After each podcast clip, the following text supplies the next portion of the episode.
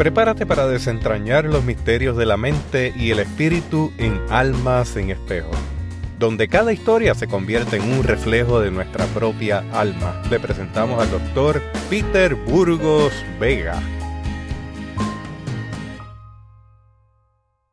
Hoy quiero hacer una intervención en esta breve cápsula, que es uno de los cuestionamientos o retos que muchas relaciones de pareja experimentan en su proyecto relacional y es cuál es la distinción entre relaciones de parejas ideales, relaciones de pareja normales y relaciones de pareja tóxicas. Este es uno de los cuestionamientos que muchas personas en su proyecto relacional se cuestionan, se preguntan, algunos eh, ante la ausencia de una definición precisa o clara, eh, experimentan el normalizar dinámicas en las relaciones que son autoderrotantes o, precisamente como acabo de mencionar, tóxicas. En otros episodios relacionales, la persona que está dentro de dicho proyecto relacional no se ha dado cuenta que aún no conoce a su pareja porque le idealiza, de esto elaboraremos en breve. Y el reto más formidable, la relación normal, que es aprender a normalizar los retos que una relación sentimental, relación de pareja, relación de matrimonio experimenta y así poder tener una experiencia más adecuada en lo que es el ajuste, acoplamiento, vinculación a nivel emocional de dicha relación. Por lo tanto, quiero iniciar definiendo, o mejor, dar una idea para beneficio de nuestra audiencia, qué es una relación ideal. Y lo primero que tiene que usted plantearse es qué es una relación ideal o idealizada. Esto significa que estamos contemplando el proyecto relacional o la dinámica actual de dicha relación basado en unos valores, basado en unos principios, basado en unas necesidades bien particulares de la persona. Relaciones ideales está más alineado a la visión de la persona de lo que debe ser la relación. Y hago sobre énfasis nuevamente lo que la relación debe ser. Que en muchos episodios el contraste es ¿y cuál es la relación real versus la relación ideal? Pero en breve elaboraremos más sobre ese aspecto. Así que la relación ideal en múltiples ocasiones puede experimentar este conflicto donde hay un choque de expectativas entre la persona real con la cual me estoy relacionando versus la persona idealizada que yo construyo tanto en mi cabeza como en mis sentimientos.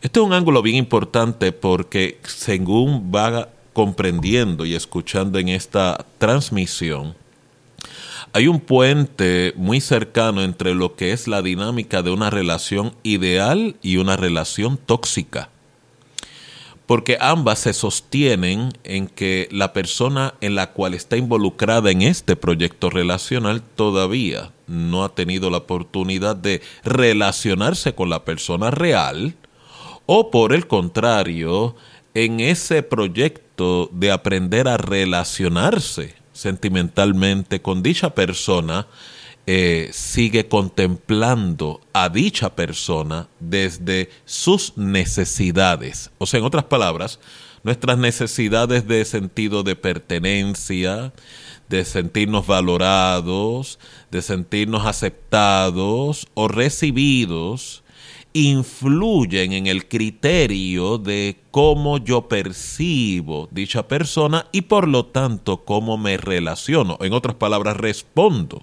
a dicha persona.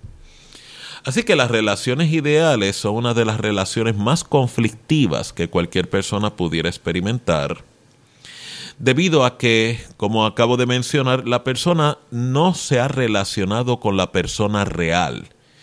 Y de ese conflicto es que entonces usted encuentra que la persona que opera bajo esta visión, por no decir dimensión, continuamente hará demandas, eh, muchas, en muchas ocasiones sufrirá frustración porque su pareja no se alinea a esas expectativas, a esos valores. Y aún más conflictivo cuando surja una controversia o surja un conflicto en la manera en que la persona que idealiza se acerca ante el problema es basado en sus valores. Se supone que tú respondas de esta manera. Se supone que lo correcto, lo que es socialmente aceptable, lo que es, ¿verdad?, eh, aceptable para mí o que es lo que me hace sentirme, ¿verdad?, que me estás valorando como yo quiero, como yo necesito, no lo estás atendiendo y cumpliendo. Y aunque ciertamente en toda relación es adecuado poder comunicar y dialogar unas expectativas, tal como lo menciona el verbo idealizar, el conflicto o la controversia es que siempre veo a la persona de una forma, una manera que no respeta la persona real. Y por lo tanto, esto lleva al conflicto donde la otra parte pueda interpretar que no cumple con las expectativas o nunca llega a atender las expectativas de su pareja, eh, interpreta sentirse rechazada o rechazado, o que siempre le están estableciendo una nueva norma, una nueva medida de crecimiento, o, como muy bien menciona el planteamiento, relaciones ideales, la persona siempre se queda corta ante la demanda de su cónyuge o pareja relacional. Esta dinámica en muchas ocasiones eh, alimenta muchos episodios de frustración, eh, crea fatiga y también frustración excesiva porque está basado en mucho desgaste del capital emocional de ambos, ambas personas que están experimentando esta dinámica.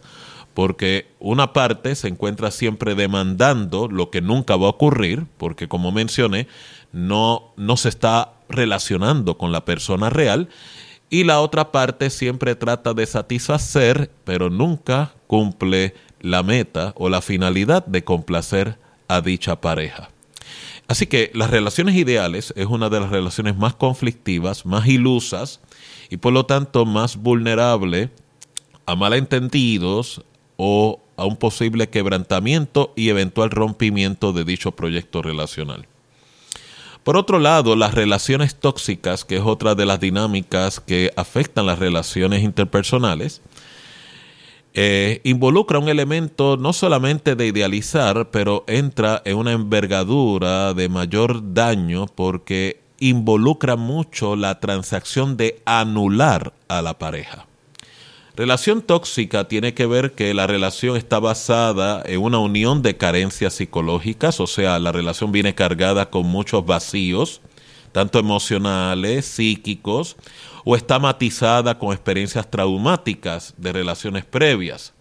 Y por lo tanto, eh, van construyendo una relación que al inicio puede ser una relación amable o funcional, pero prontamente hace una mutación hacia las dinámicas de control, dinámicas de invalidación, involucra también maltrato en sus diferentes manifestaciones, como maltrato psicológico, maltrato emocional, maltrato físico, maltrato sexual y por ende es una de las relaciones que irónicamente se inicia como un proyecto que, puede generar mucho entusiasmo entre los participantes para luego descubrir que se puede convertir en una de las experiencias más traumáticas de dicha persona.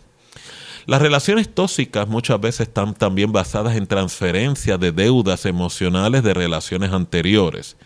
Si la persona ha experimentado rechazo, por ejemplo, en relaciones anteriores, no es sorpresa que se torne hipersensible a reclamos, a manejos, ¿verdad?, de diferencias, lo cual le lleva a interpretar las solicitudes de su pareja como un ataque, como una agresión psicológica, o por el otro lado, se torne un agresor y convierta a su pareja en vez de un proyecto relacional en una víctima o un receptor de sus frustraciones, eh, de muchas de sus carencias, y por lo tanto la relación se puede convertir en una dinámica o lucha de poder, control e inclusive supervivencia.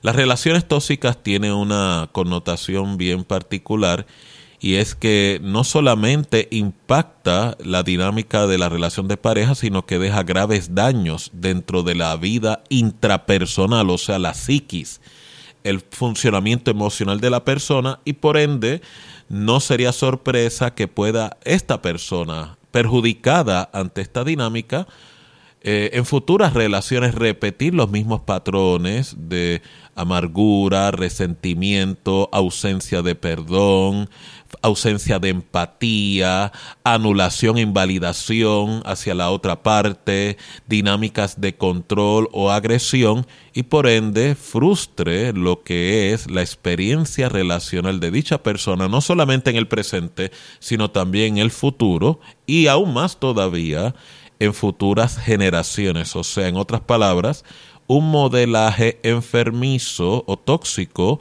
para los hijos que eventualmente también abrazarán proyectos relacionales. Y finalmente las relaciones normales, que es una relación que como bien lo describe, o si se pudiera dar esa dicha descripción, es una relación funcional. Funcional significa que a pesar de los conflictos, la dinámica relacional continúa operando. O sea, tenemos un coraje o un malestar. Ese episodio de malestar y coraje no detiene, no paraliza, no sabotea la vida diaria, cotidiana de dicha relación. Las relaciones normales es una dinámica donde en vez de anularse el uno con el otro se complementan o sea, las virtudes y flaquezas que cada cónyuge o pareja presenta dentro de la dinámica relacional, en vez de anular o cancelar al otro, suplementa lo que al otro le falta. Por eso es que usted puede encontrar relaciones funcionales, por no decir normales, donde una parte es introvertido y la otra parte es extrovertido. Este, esta diferencia de personalidad, en vez de crear caos, permite un balance, lo que se llama un equilibrio, mejor sintonía en el proyecto relacional.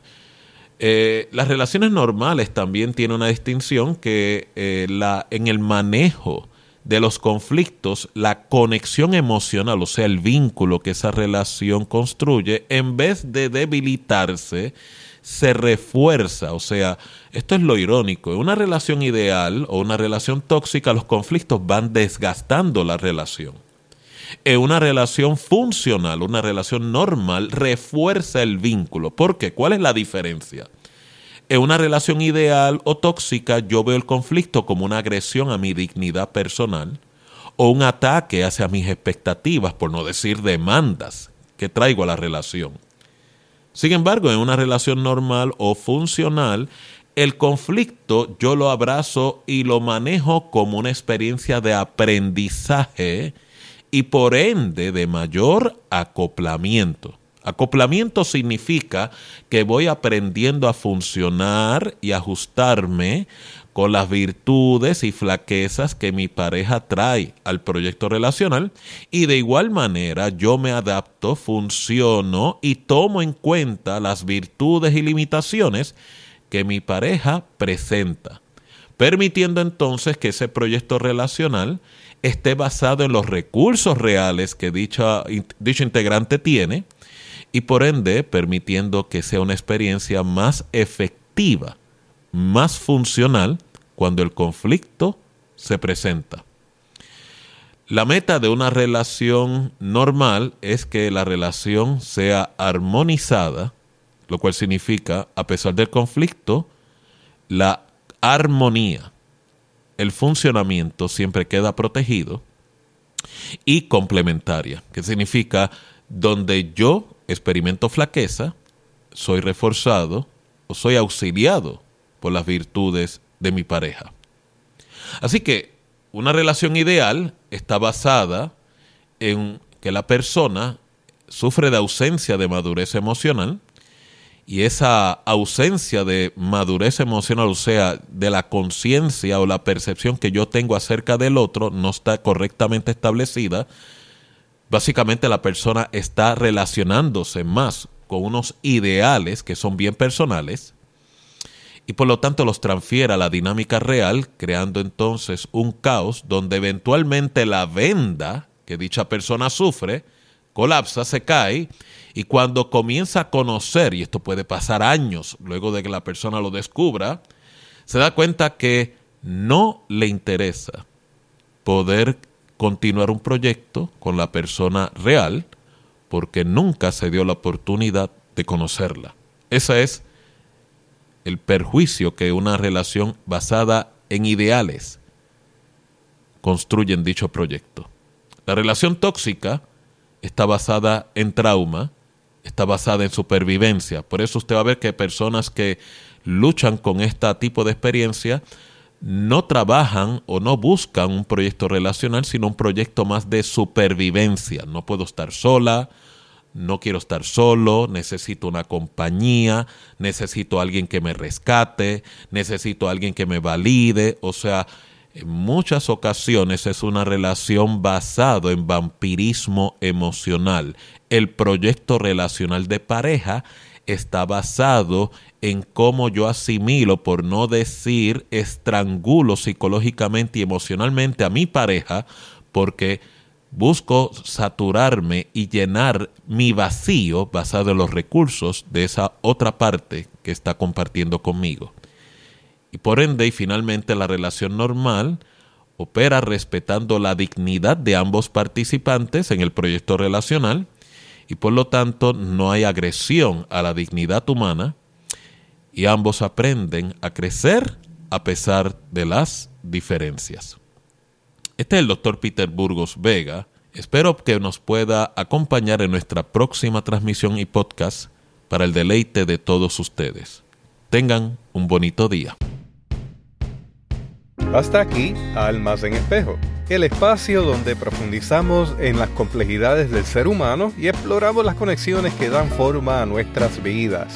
Cada semana, el doctor Peter Burgos Vega nos brinda enseñanzas y consejos para iluminar nuestro camino hacia la comprensión y el bienestar emocional. Te invitamos a compartir este episodio desde tu aplicación de podcast favorita. Tu apoyo nos ayuda a llevar el mensaje de reflexión y sanación a más almas en busca de espejos.